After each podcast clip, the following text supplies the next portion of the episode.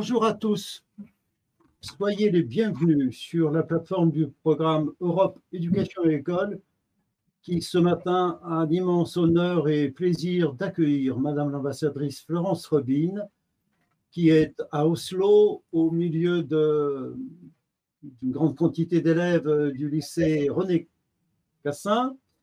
Merci d'avoir été euh, disponible pour accepter notre invitation. Nous sommes ravis de vous présenter ce matin trois lycées en Bulgarie, le lycée Lamartine, le lycée Stoyanov, le lycée Victor Hugo, mais également les élèves du lycée français de Varsovie. Nous essayons de créer une communauté européenne pour euh, vous écouter, chère euh, Madame l'ambassadrice, sur la démocratie et sur les dangers que représente pour la démocratie ce phénomène courant aujourd'hui, tellement développé de la désinformation. Nous vous prions de bien vouloir nous excuser par avance de quelques euh, difficultés techniques, mais nous sommes prêts à aller jusqu'à 11h10, donc à la fois pour vous écouter et pour euh, vous proposer quelques questions de la part des élèves qui participent à ce programme.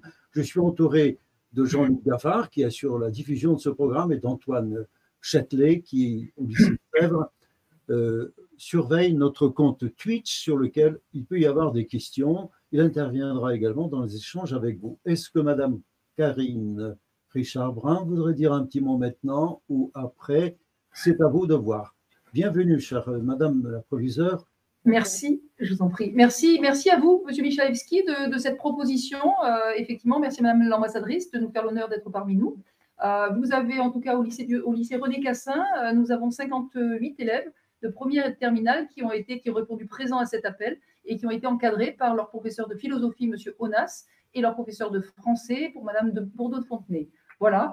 Euh, écoutez, sans, transition, je voudrais juste démarrer par euh, peut-être une phrase qui, va peut-être introduire le sujet. C'est de dire finalement la mission première de, l'enseignement, de l'école, c'est finalement euh, de développer chez nos jeunes un esprit critique. cette conférence y participe. Euh, c'est une ambition majeure euh, du gouvernement français, c'est une ambition majeure de l'éducation nationale et évidemment de l'AEFE dans laquelle nous sommes, dans ce réseau euh, bien, bien connu. Voilà, je ne vais pas être plus long, le plus intéressant, c'est ce qui arrive. Merci en tout cas de nous avoir intégrés à ce programme. Merci Madame l'ambassadrice pour votre participation. Merci. merci, infiniment. on s'abandonne au plaisir de vous écouter, Madame, et si Madame Claudia Calvo voudra prendre la parole tout à l'heure, ou maintenant, je vous laisse le soin est-ce que peut-être tout de suite activez votre micro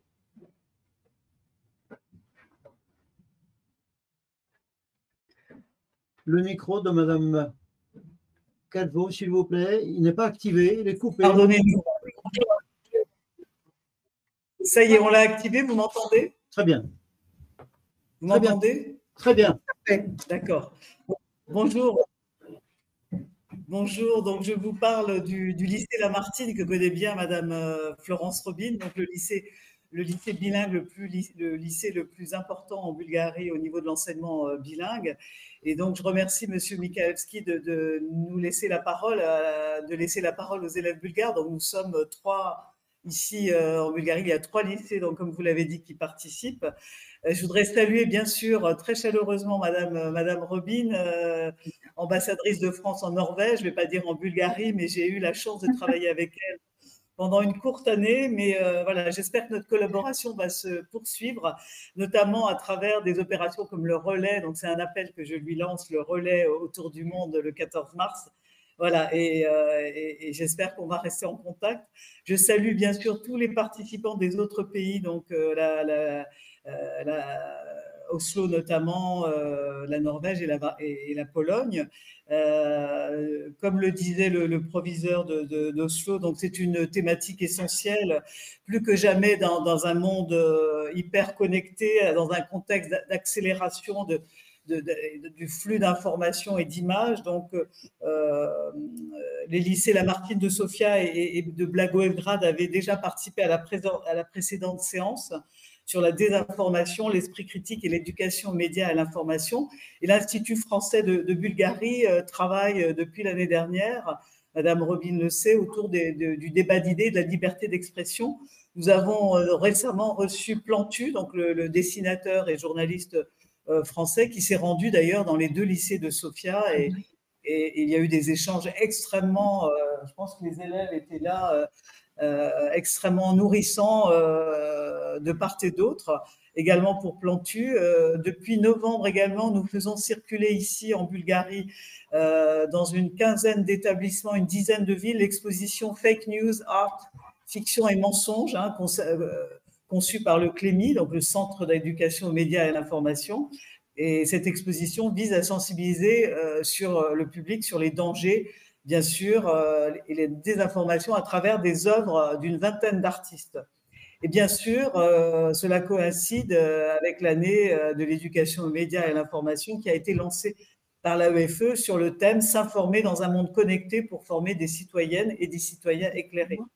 Voilà. Et puis nous organiserons en octobre en Bulgarie avec l'association, donc il y a Viara que je n'ai pas présenté, mais elle va parler peut-être tout à l'heure, la présidente de, de l'association des professeurs de et en français de Bulgarie. Nous allons organiser les assises du français autour de, ces thématiques qui intéressent tous les niveaux de l'enseignement, depuis le, primaire bien sûr, jusqu'à euh, et, pardon et toutes les disciplines euh, français, histoire, philo, etc. Géographie, toutes les disciplines.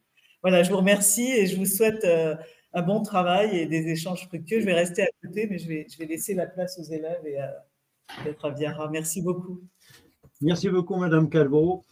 Nous avons donc plaisir de vous écouter, Madame l'ambassadrice, sur le thème fondamental de la démocratie et de la désinformation qui est un danger énorme pour nous tous. Merci, merci beaucoup. Euh, je voudrais d'abord vous remercier tous et toutes hein, de, m'avoir invité et puis surtout d'être d'être présents aussi nombreux. Ça me fait tellement plaisir, vous le savez, euh, de me retrouver euh, avec vous, de pouvoir discuter avec les élèves. Euh, merci à Claudia Calvo et à la Bulgarie d'être toujours fidèles à, ce beau programme. Et je suis tellement contente que euh, le, lycée René Cassin euh, d'Oslo ait, accepté de se joindre à, cette aventure. Alors évidemment, j'ai choisi comme thème de parler d'abord et en premier des questions de démocratie. Donc les démocraties au défi de la désinformation et de profiter de mon expérience de diplomate euh, pour remettre en lumière cette question extrêmement importante de euh, comment la démocratie fait-elle face à, ces, nouveaux défis.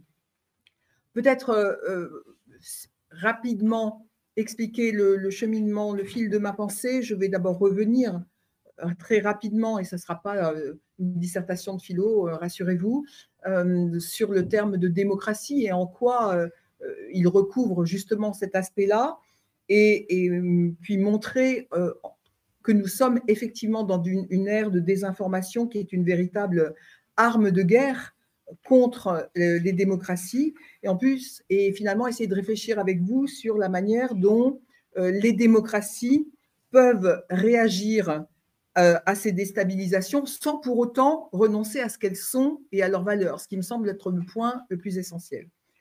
Alors, Qu'est-ce qui finalement caractérise, et au regard de ces questions d'information, euh, la démocratie? On entend souvent par démocratie la souveraineté euh, du peuple, c'est-à-dire l'égalité entre les citoyens et l'organisation euh, d'élections libres pour désigner les, finalement les dirigeants de l'État.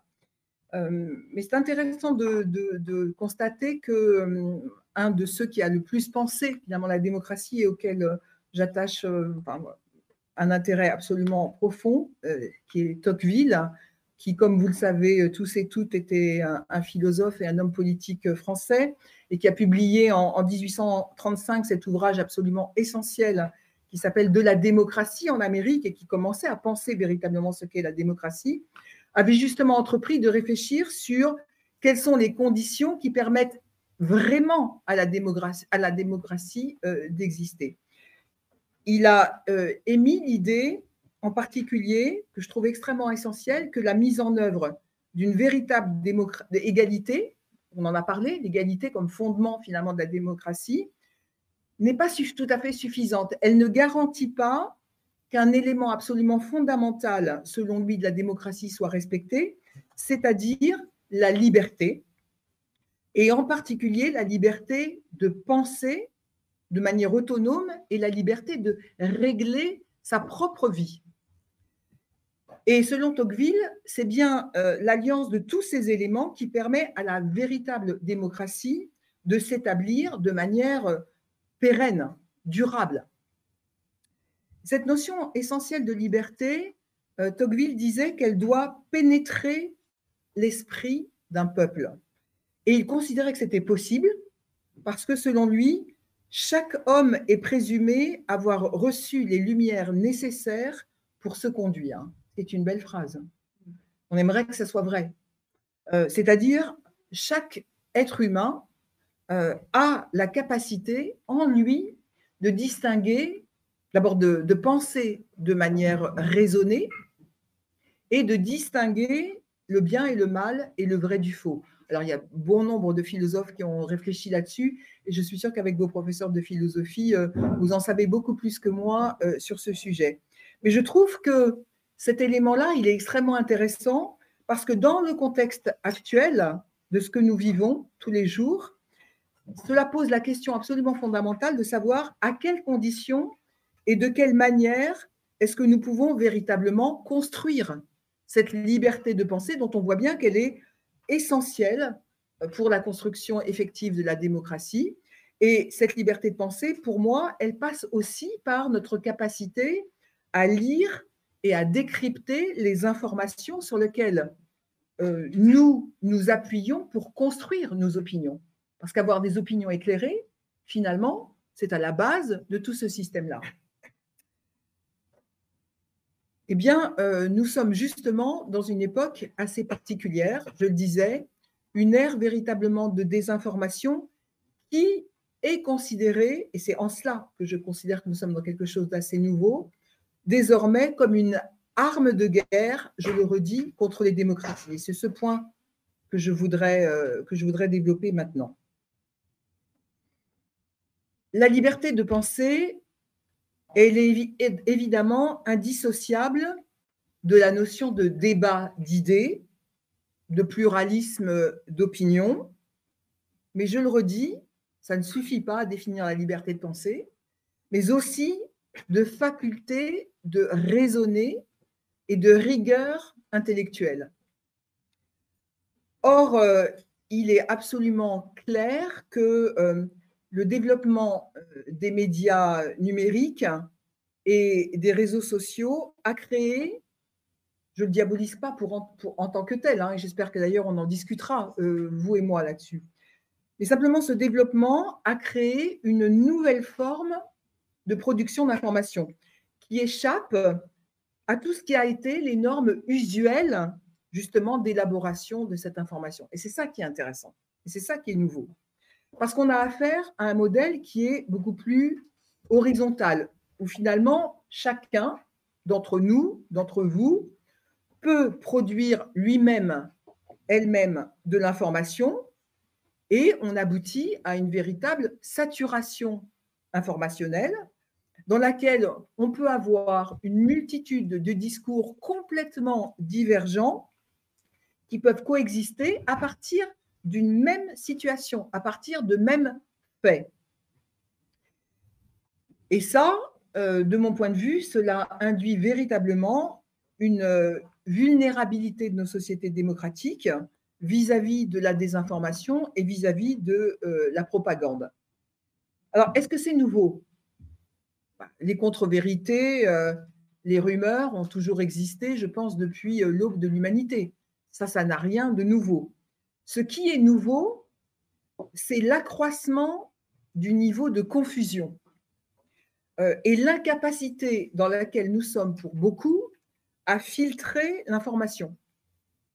Et surtout le développement d'une attitude qui a reçu un nouveau mot qu'on appelle maintenant usuellement l'ère de post-vérité, il y a un mot assez surprenant, surprenant parce qu'en fait, qu'est-ce que ça veut dire? C'est rien d'autre que la manipulation, non pas du discours, mais des faits eux-mêmes. Et l'absence de hiérarchisation des discours sur les faits. Et ça, c'est quelque chose qui est assez, euh, je pense, effectivement nouveau et sur lequel nous devons réfléchir. Ce qui est clair aussi, c'est que cette posture, elle prend sa racine dans la défiance croissante vis-à-vis de la connaissance et de la connaissance experte. La défiance vis-à-vis des institutions, et la défiance vis-à-vis des méthodes scientifiques qui jusqu'à présent étaient usuellement admises par tous sur la manière de produire de l'information. Et ça, euh, pour employer un grand mot que j'aime bien, je considère que c'est une véritable rupture épistémologique des savoirs. On pourra travailler là-dessus avec euh, vos enseignants sur ce que ça veut dire, mais ça veut, ça veut dire que de manière euh, fondamentale, sur le mode de production, le mode de hiérarchisation de la valeur des savoirs, on est tout à fait passé euh, dans, une autre, dans une autre époque. Et je pense que c'est ça qui, complique énormément notre, notre vision et, et, la, vie, la vie quotidienne des démocraties. Et la désinformation intentionnelle, c'est-à-dire celle qui est euh, délibérée, qui est organisée par des groupes, voire par des États, euh, c'est simplement un des aspects pardon, de cette nouvelle donne.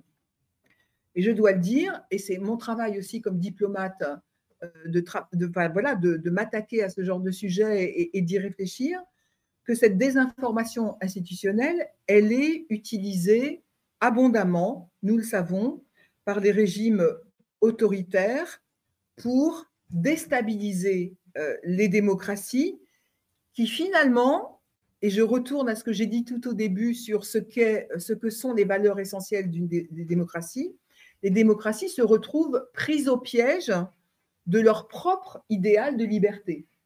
Parce que si elles veulent commencer à réguler cet amas incroyable d'informations et même de désinformations délibérées, alors évidemment, on retourne très facilement contre elle l'argument de dire, mais alors, vous êtes contre la liberté d'expression? Vous êtes contre la liberté de penser? On ne peut plus dire ce qu'on veut On ne peut plus rien dire à, notre époque Etc. etc. C'est quelque chose auquel on est très habitué et, et contre lesquels les démocraties qui n'avaient vraiment jamais été confrontées à une telle échelle à ce défi, on le voit bien, se retrouvent démunies.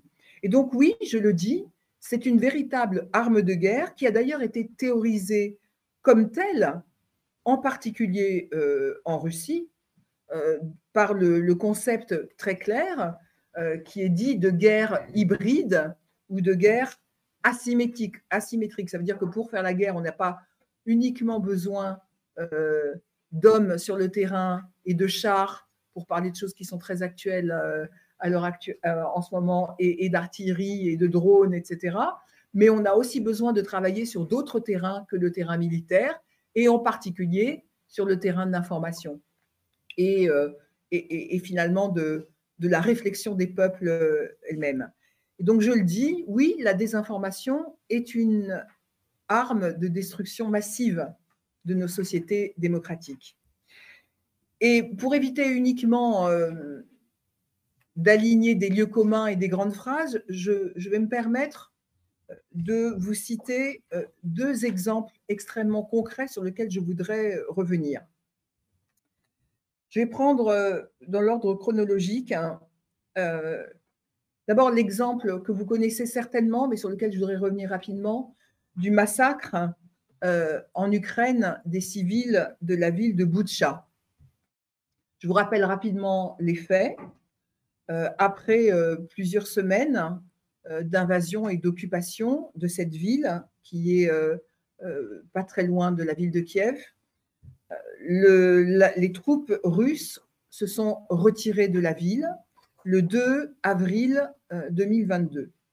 Et lorsque l'armée ukrainienne est rentrée de nouveau dans la ville, elle a découvert et filmé des scènes absolument terrifiantes avec euh, plusieurs centaines de corps de civils sommairement euh, exécutés et qui avaient été laissés à l'abandon, euh, quelquefois dans les rues de la ville elle-même. Ces images-là étaient absolument terrifiantes avec des, femmes, des enfants, des, jeunes hommes, des vieillards, quelquefois les mains liées dans le dos, exécutés et abandonnés sur le bord de la rue, ou bien enterrés dans des fosses communes. Et la Russie a immédiatement diffusé sur les réseaux sociaux la thèse euh, d'une mise en scène orchestrée. Non, c'est une mise en scène. Toutes ces images sont fausses.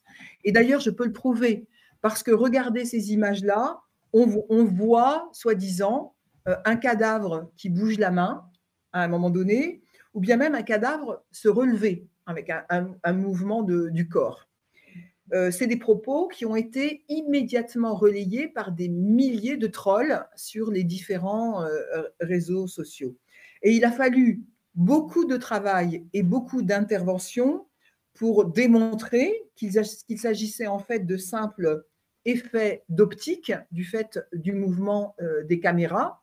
Et ça a pu être démontré de manière, de manière extrêmement claire. Mais pour reprendre les mots de, Figaro, dans les de Figaro, euh, calomnier, calomnier, il en restera toujours quelque chose. Hein. C'est bien ça qui est derrière. Et je voudrais prendre un deuxième exemple qui a touché directement le gouvernement français. Le 19 avril 2022, euh, euh, la France s'est retirée et les troupes françaises se sont retirées du Mali et ont quitté une base qu'elles ont donc laissée à disposition euh, des troupes maliennes, du gouvernement malien, qui s'appelle la base de Gossi. Et ce jour-là, le jour où euh, les troupes françaises quittaient cette base, avant même d'avoir euh, pratiquement terminé d'en être parti, un troll bien connu a publié un premier tweet sur Internet accusant la France de massacre, sans en dire plus, en promettant des infos imminentes. Et bientôt, Bientôt à suivre des informations, des vidéos, des photos qui démontreront ce que je suis en train de vous dire. Évidemment, euh, ça a alerté euh, les autorités françaises et qui ont réagi de manière assez fine en se disant là, il est en train de se passer quelque chose, mais on ne sait pas quoi.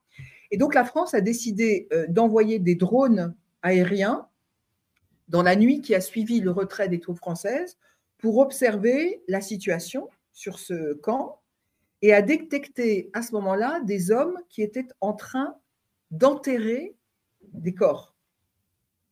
Le lendemain, un nouveau tweet a été publié avec justement des photos et des vidéos du soi-disant euh, charnier euh, laissé par les Français.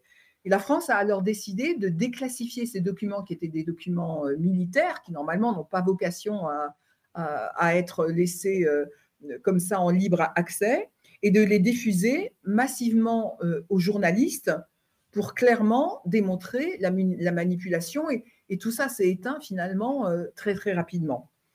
Et vous voyez que dans ces deux exemples-là, qui sont euh, voilà, vraiment, enfin, ce sont deux exemples où la propagande et la manipulation des faits eux-mêmes ont pu être déjoués, mais pour combien d'autres qui ont semé le trouble, et le chaos parmi les citoyens de nos démocraties. Et ce mot de chaos, je voudrais y revenir dans la dernière partie. Euh, c'est que euh, je crois qu'effectivement, cette question-là est essentielle. Euh, parce que le but de ces manœuvres, il est assez clair, c'est semer le doute et le chaos dans les esprits. Et la question que je vous pose, que nous nous posons tous les jours, chacun à nos degrés de responsabilité, c'est comment les démocraties peuvent-elles réagir à toutes ces déstabilisations, je le redis, sans pour autant renoncer euh, à leurs valeurs. Moi, je crois que ça passe par un point euh, essentiel. Nous devons assumer les démocraties pour ce qu'elles sont. Et nous devons assumer la puissance que peut avoir une démocratie à travers ses valeurs. C'est-à-dire, il faut reconnaître d'abord la menace pour ce qu'elle est. Il faut comprendre que le chantier est profondément politique et civilisationnel. Et pas seulement, comme on entend beaucoup dire à l'heure actuelle, uniquement technique. De mon point de vue, euh, ce n'est pas du tout ou pas uniquement une question de régulation euh, des grandes plateformes, des majors. Il faut mettre plus de régulation, il faut vérifier, des fact-checkers, etc. Oui, mais il faut d'abord prendre conscience que c'est d'abord un combat politique. Et quand je parle de puissance de la démocratie, euh, je pense en particulier à l'importance euh, de l'engagement citoyen de chacun dans l'espace démocratique. Parce que la démocratie, elle ne vit que par ses citoyens. C'est toute la différence avec un régime autoritaire qui finalement euh, ne survit et ne se base que sur la puissance de quelques-uns et l'asservissement des autres. Nous, nous comptons sur chacun des citoyens pour faire vivre la démocratie. À l'heure actuelle, chacun dans l'espace démocratique, la présence de chacun des citoyens dans le débat public, justement pour qu'ils vivent et qu'ils ne soient pas pervertis. Et donc, je, je, crois vraiment aussi que la démocratie, c'est le fruit de la pensée que les philosophes des Lumières nous ont laissée en héritage et qu'elle s'appuie sur la confiance en la rationalité et la science. Encore faut-il que nous exercions tous les jours notre esprit dans ce sens, parce que ce qui nous distingue des autres régimes, c'est la profonde confiance dans la faculté de juger de chacun. Et cette faculté de juger, elle est, je crois, la seule arme efficace que nous pouvons brandir pour défendre ce modèle. Or, cette désinformation, son seul but, je le redis, c'est semer le doute dans les esprits. Et franchement, ça marche. Ça marche très bien. Pourquoi? Parce que dans nos pays, on nous a justement appris que le doute méthodologique, celui de Descartes, il est à la base de la pensée rationnelle, donc de l'exercice de la libre pensée. Si vous ne doutez pas, c'est que vous êtes simplement un mouton dans le troupeau, que vous répétez bêtement ce qu'on vous a dit et que justement vous ne pensez pas par vous-même. Oui, mais la différence, c'est que le doute méthodologique, ça n'est pas le relativisme, ça n'est pas ne plus faire la différence entre le vrai et le faux, entre le savoir qui a été clairement construit méthodologiquement et les affirmations sans fondement. Et donc pour moi, il est absolument essentiel de revenir aux fondamentaux, c'est-à-dire l'exercice de la raison, la construction méthodologique de la vérité et l'enchaînement logique, argumenté entre les faits et les savoirs. Et, là, on en revient à quelque chose auquel je crois fondamentalement, et c'est aussi pour ça que je suis là aujourd'hui et que je veux parler avec vous, étudiants, et avec les professeurs, c'est que pour moi, le plus important, c'est peut-être de se former, de, que vous vous formiez, évidemment via l'éducation aux médias et à l'information, ça c'est très important, comprendre comment on peut décrypter l'information, comment on peut analyser les sources sur lesquelles se base cette information, mais j'attache aussi une très grande importance à la manière dont se transmettent les savoirs à l'école, au fait que, bien sûr, vous appreniez des choses, mais aussi que vous compreniez comment ces savoirs se sont construits. C'est ça que l'on appelle l'épistémologie des disciplines. Pas seulement les vérités, mais d'où elles viennent. Comment aussi, euh, quelle est leur histoire, quelle est l'histoire des idées? Parce que chaque discipline scolaire et universitaire a son propre cadre intellectuel pour construire les savoirs et les vérités. Moi, je suis euh, physicienne à la base, donc des sciences expérimentales. Et dans les sciences expérimentales, on se base sur des faits, on se base sur des observations et on se base sur une méthode scientifique de vérification des hypothèses euh, que l'on émet. Vous savez tout ça, vous le faites tous les jours dans vos séances de travaux pratiques, j'en suis sûre. En histoire, on se base sur des documents. Et donc, la vérification de ces documents est absolument essentielle. Chaque discipline a sa propre façon de construire son savoir. Et pour moi, c'est absolument essentiel et c'est là-dessus que, l'on doit travailler. Euh, je vais juste finir par un mot un peu pédant, et, euh, parce que ça me fait plaisir de, situer, euh, de, citer Emmanuel Kant à la fin et dans, son, dans son essai sur la réflexion sur l'éducation. Je ne vais pas citer la critique de la raison pure parce que une phrase sur deux, j'ai jamais compris ce qu'il disait et honnêtement, ça me dépasse. Mais j'aime bien le texte de réflexion sur l'éducation lorsqu'il dit c'est au fond de l'éducation que gît le grand, c'est-à-dire que repose le grand secret de la perfection de la nature humaine. Oui, moi j'y crois. Je crois que c'est vraiment là-dedans que nous pouvons travailler. Et quand je ne veux pas prendre trop longtemps la parole et vous laisser la parole, je vais m'arrêter là. Il y a un autre point sur lequel je serais enchantée de, discuter avec vous maintenant ou à une autre occasion. C'est finalement euh, comment est-ce qu'on peut aussi construire la confiance euh, en, la science, qui pour moi euh, est, devenue quelque chose de central dans nos sociétés, et en particulier réfléchir au fait que euh, comment est-ce qu'on peut faire confiance aux experts et comment est-ce qu'on peut éviter la confusion euh, qui est beaucoup entretenue à l'heure actuelle entre la science, c'est le doute, et, le doute généralisé qui est en train de se construire dans nos sociétés. Voilà, je vous remercie et puis j'ai hâte de vous entendre, surtout. Merci beaucoup. Merci à vous. Merci à vous.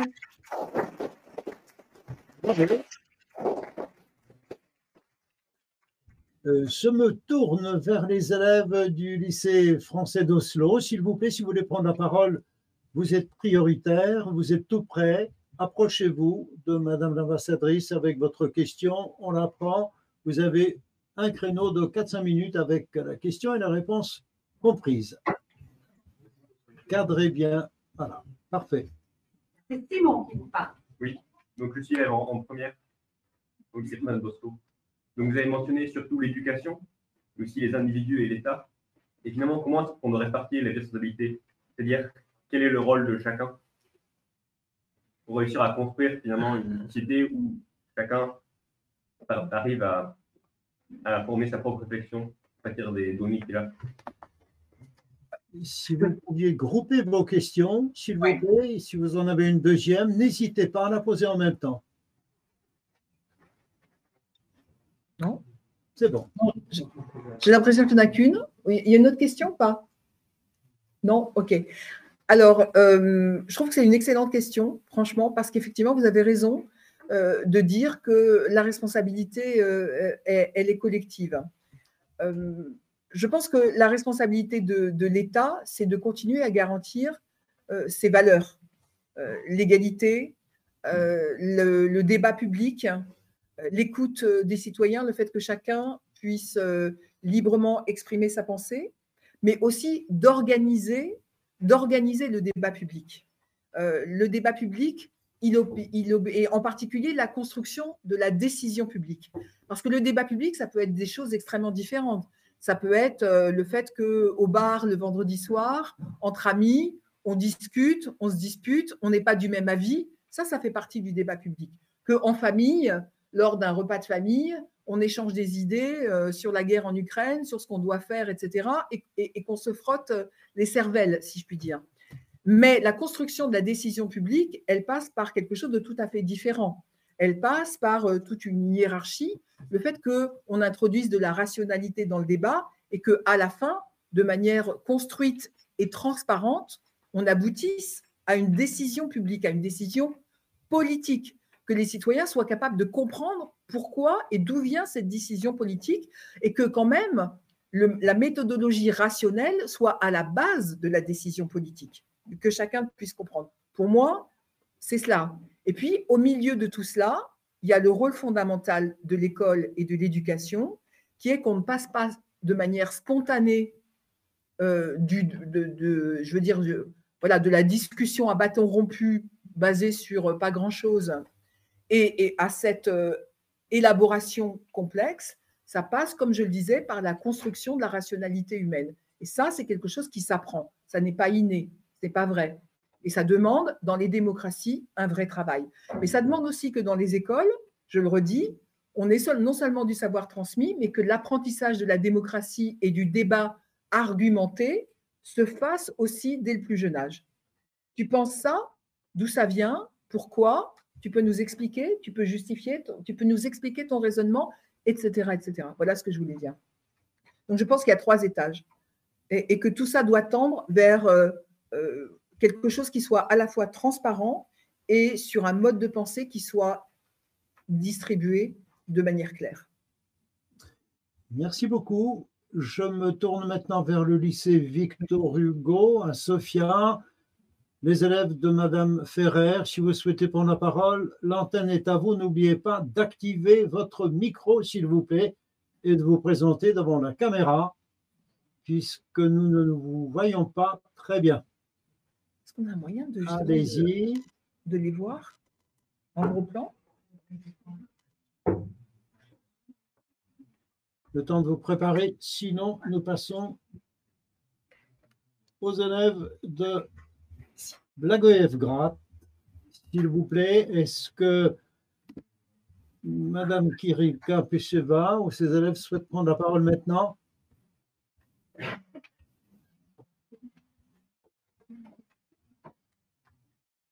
Lycée Stoyanov, s'il vous plaît. Voulez-vous poser une question? Voilà. De... Bonjour. Bonjour. Cadrez votre image, s'il vous plaît, comme il faut. Un peu plus loin, un peu plus loin. Asseyez-vous, s'il vous plaît, sur. euh, voilà, c'est bien. On écoute votre question?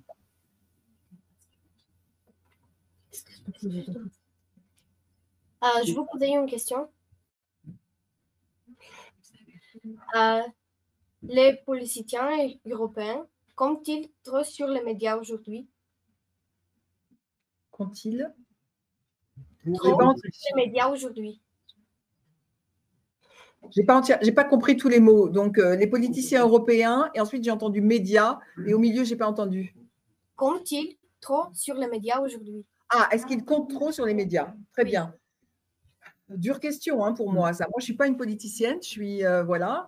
Euh, en tout cas, moi-même, alors que je suis euh, simplement une fonctionnaire, c'est-à-dire au service de l'État, et donc pas du tout dans la promotion de ma propre carrière politique, je compte beaucoup sur les médias. Donc oui, c'est vrai que les médias sont devenus incontournables à l'heure actuelle de toute action publique, privée, politique, parce que c'est euh, parce que c'est la réalité. Euh, vous, pouvez alors euh, le seul moyen de toucher euh, en même temps euh, un très grand nombre de personnes, euh, c'est la question des médias. Mais je pense qu'il y a une déontologie des médias sur lequel on doit absolument travailler. Je pense que beaucoup de journalistes le savent et, travaillent à, ce sujet. Et la question, c'est moins la manière dont euh, les politiciens qui défendent la démocratie euh, travaillent avec les médias que la manière dont, on, euh, dont les citoyens, finalement, euh, s'informent. C'est ça que je veux dire. C'est que les médias, par, par définition du mot même, ce ne sont que des intermédiaires, ce ne sont que des moyens de communication. Mais la question, c'est on communique quoi? On dit quoi? Comment et comment se construit l'information qui est véhiculée par les médias? Et est-ce que le récepteur est juste une oreille passive qui engrange tout ce qui se dit ou est-ce qu'il met en ou est-ce que c'est un cerveau aussi qui réfléchit et qui décrypte en même temps qu'il reçoit l'information?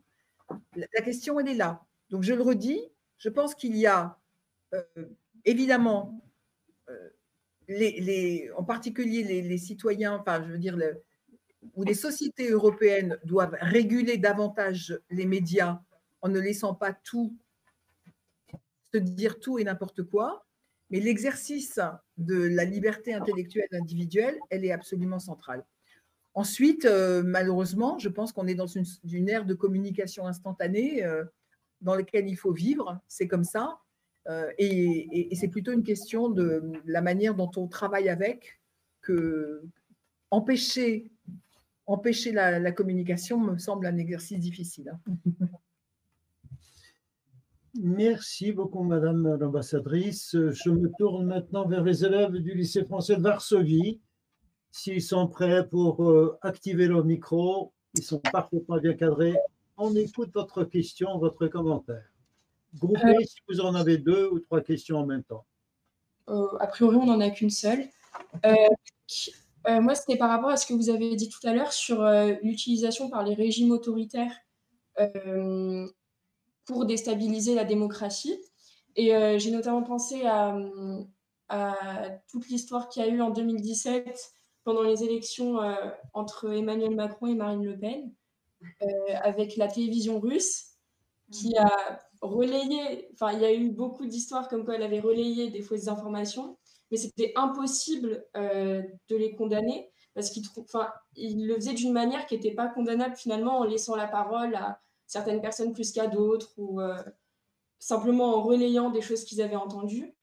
Et donc, il y a une loi contre les fake news, mais qui en fait peut pas, euh, peut pas condamner ça. Donc, est-ce que vous pensez qu'il y aurait un moyen euh, de créer une loi qui pourrait, qui serait plus efficace ou c'est, c'est vraiment, c'est une excellente question et, super compliquée que, que vous posez. Vous mettez le doigt sur un vrai problème. Euh, justement, quand je disais que la démocratie, elle se retrouve prise au piège de ses propres valeurs, euh, on, est bien là-dedans. hein. cette question de la manipulation des élections, par exemple, des élections libres et démocratiques étant à la base de, nos systèmes politiques, on voit bien qu'on on, est exactement en train de miner ce qui fait vraiment le cœur de la démocratie. Vous avez parlé de ces élections-là, on peut parler aussi des élections américaines. Il y a eu des, preuves assez incontestables de, manipulation, et je ne parle pas de, de ce qu'on dit sur la manipulation physique de bulletins, etc. Je ne dis pas ça. Hein. Je parle de, l'utilisation des informations. En fait, voilà, quand on, met. bon, vous savez bien de quoi je, veux, parler. Euh, une loi sur les fake news, c'est complexe parce que la difficulté est qui a autorité pour, dans une démocratie pour euh, dire que ceci est vrai et que ceci est faux. Euh, comme je le disais, notre démocratie, elle s'est construite sur, sur la rationalité et, le pouvoir de l'esprit humain. Donc, on considère que chaque être humain a la capacité de, finalement de, s'éduquer et de faire la différence entre le, entre le vrai et le faux. Ça devient de plus en plus difficile.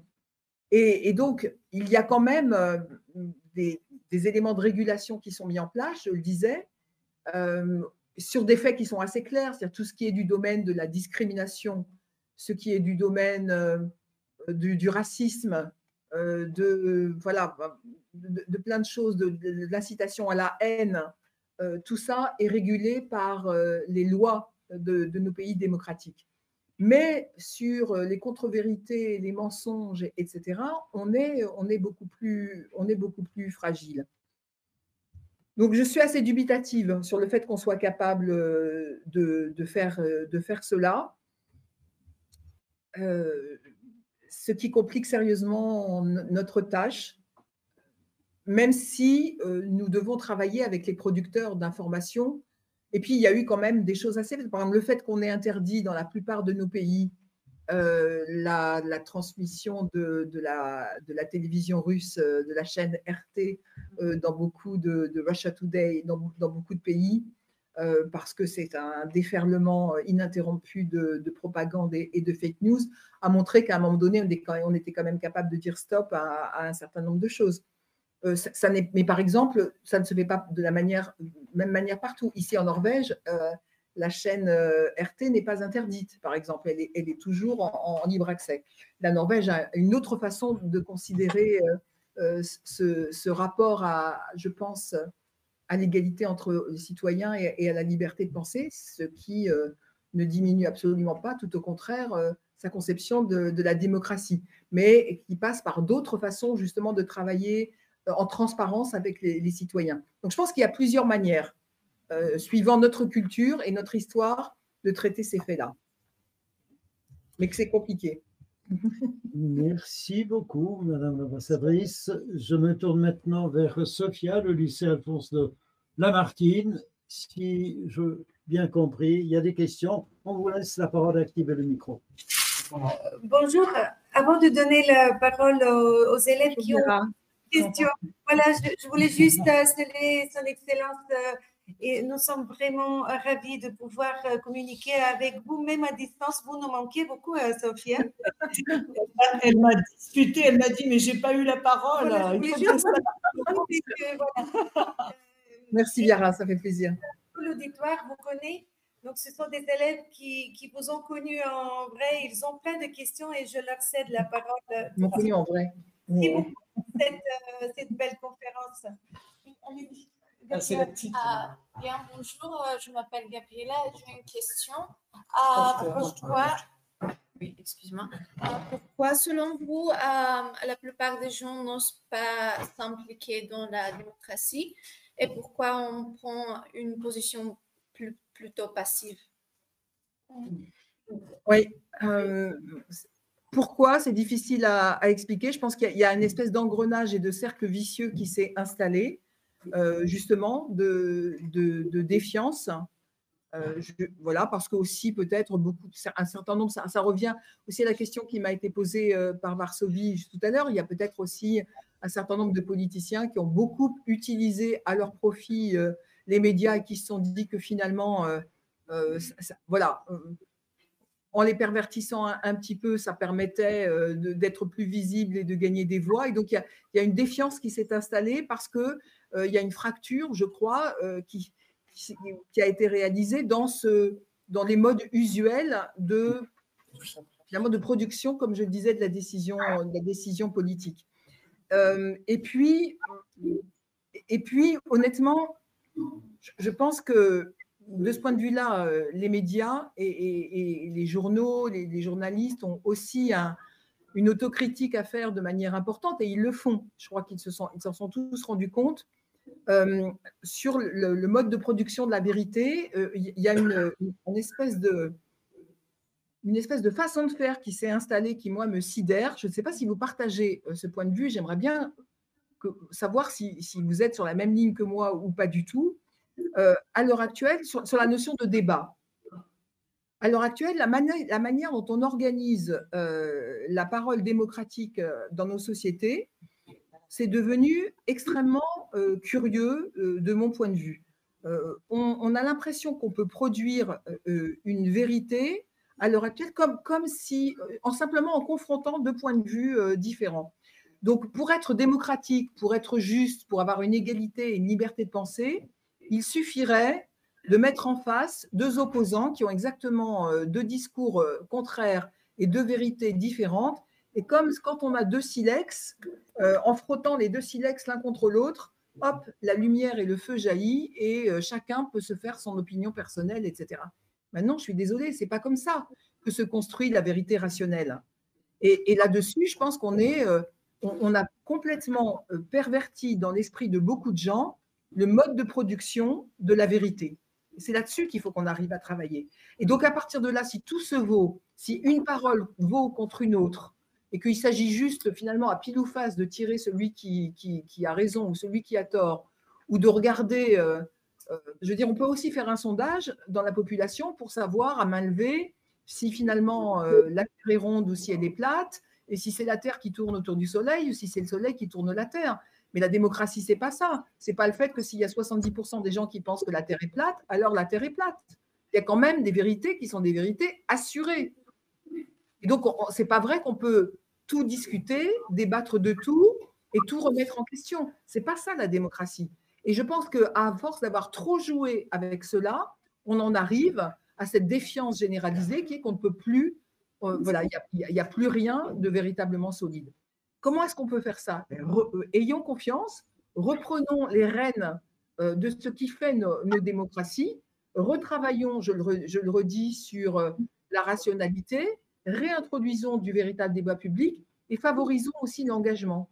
Faisons en sorte que tous ceux qui s'engagent dans le débat public, qui s'engagent pour leurs concitoyens, que les mouvements associatifs soient reconnus comme partie prenante de la construction de la démocratie. Et pour moi, ce n'est pas encore assez vrai. Merci beaucoup, Madame l'ambassadrice. Je me tourne vers Antoine Châtelet, qui est euh, donc euh, devant notre chaîne Twitch, mais aussi avec des élèves euh, à Sèvres. Cher Antoine. Oui, bonjour. Question. Bonjour, Madame. pas de question Twitch. En revanche, j'ai une petite question, un terme technique que vous avez employé tout à l'heure est la rupture épistémologique, je crois, qui appartient à Gaston Bachelard. Euh, il suppose que la vérité euh, n'est pas donnée mais se construit et que la rupture épistémologique est un chemin nécessaire à, l'obtention de la vérité. Et de ce fait, est-ce qu'il ne faut pas passer par la désinformation pour pouvoir construire nos démocraties? Est-ce que ça n'est pas un passage obligé, euh, qui serait un paradoxe d'ailleurs oui, euh, je trouve que vous posez une question qui est absolument essentielle. Je suis d'accord avec vous. On, sait bien que c'est ça le cheminement de construction de, la vérité. La simple différence que je vois, c'est que euh, cette phase-là de, doute, euh, de remise en question des, savoirs assurés, du paradigme finalement dans lequel on se situe, elle n'est plus faite à un niveau savant et instruit, de gens qui ont déjà travaillé l'ensemble du, panorama et qui savent comment se construisent d'une certaine façon les, théories et les savoirs, mais euh, elle est livrée en pâture elle est livrée en pâture comme dogme finalement, mm. alors même qu'on n'a pas encore suffisamment éveillé cette pensée rationnelle et cette pensée critique. Et donc, en fait, elle arrive avant même que tout paradigme ou que tout savoir assuré soit installé. C'est ça, je crois, qui, à mon avis, est la vraie, est la vraie différence. Donc oui, euh, je, ne dis pas qu'il faut, qu'il faut plus douter de rien et qu'il faut avaler tout, euh, tout cru, euh, tous les savoirs et tout ce qu'on vous enseigne, etc. Mais il faut déjà passer par cette phase-là, comprendre comment, où en est l'humanité, comment quels sont les différents régimes de pensée à l'heure actuelle, pour en même temps exercer son esprit critique.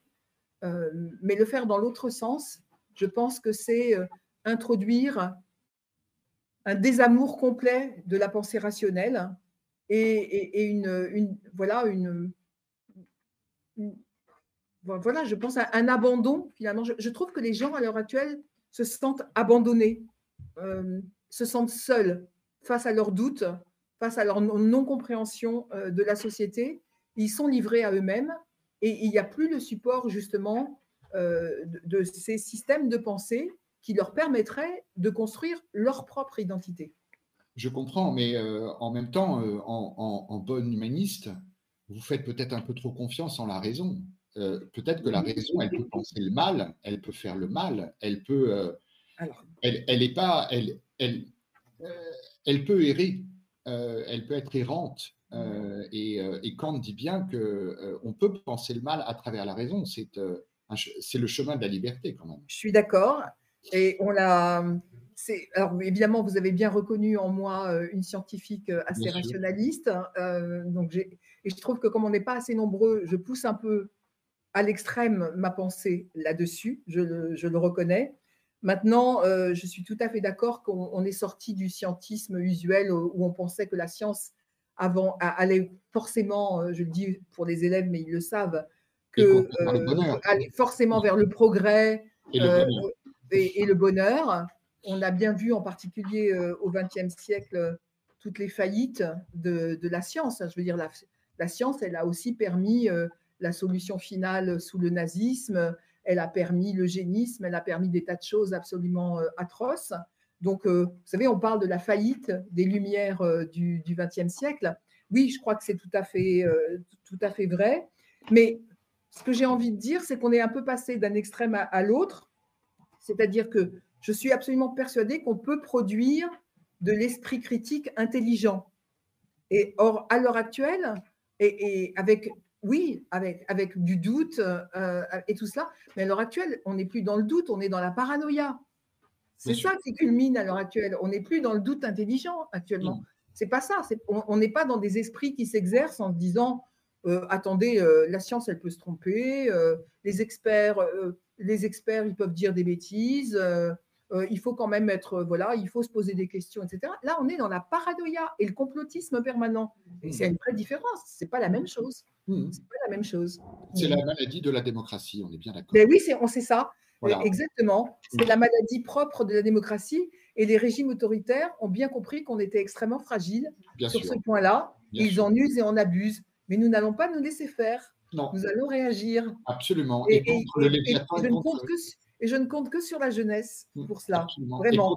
Et contre, le Léviathan et contre le prince, euh, qui, savent, qui savent exactement comment est, manipuler comment utiliser ces armes. Exactement, exactement. Mais c'est leur rôle. Hein.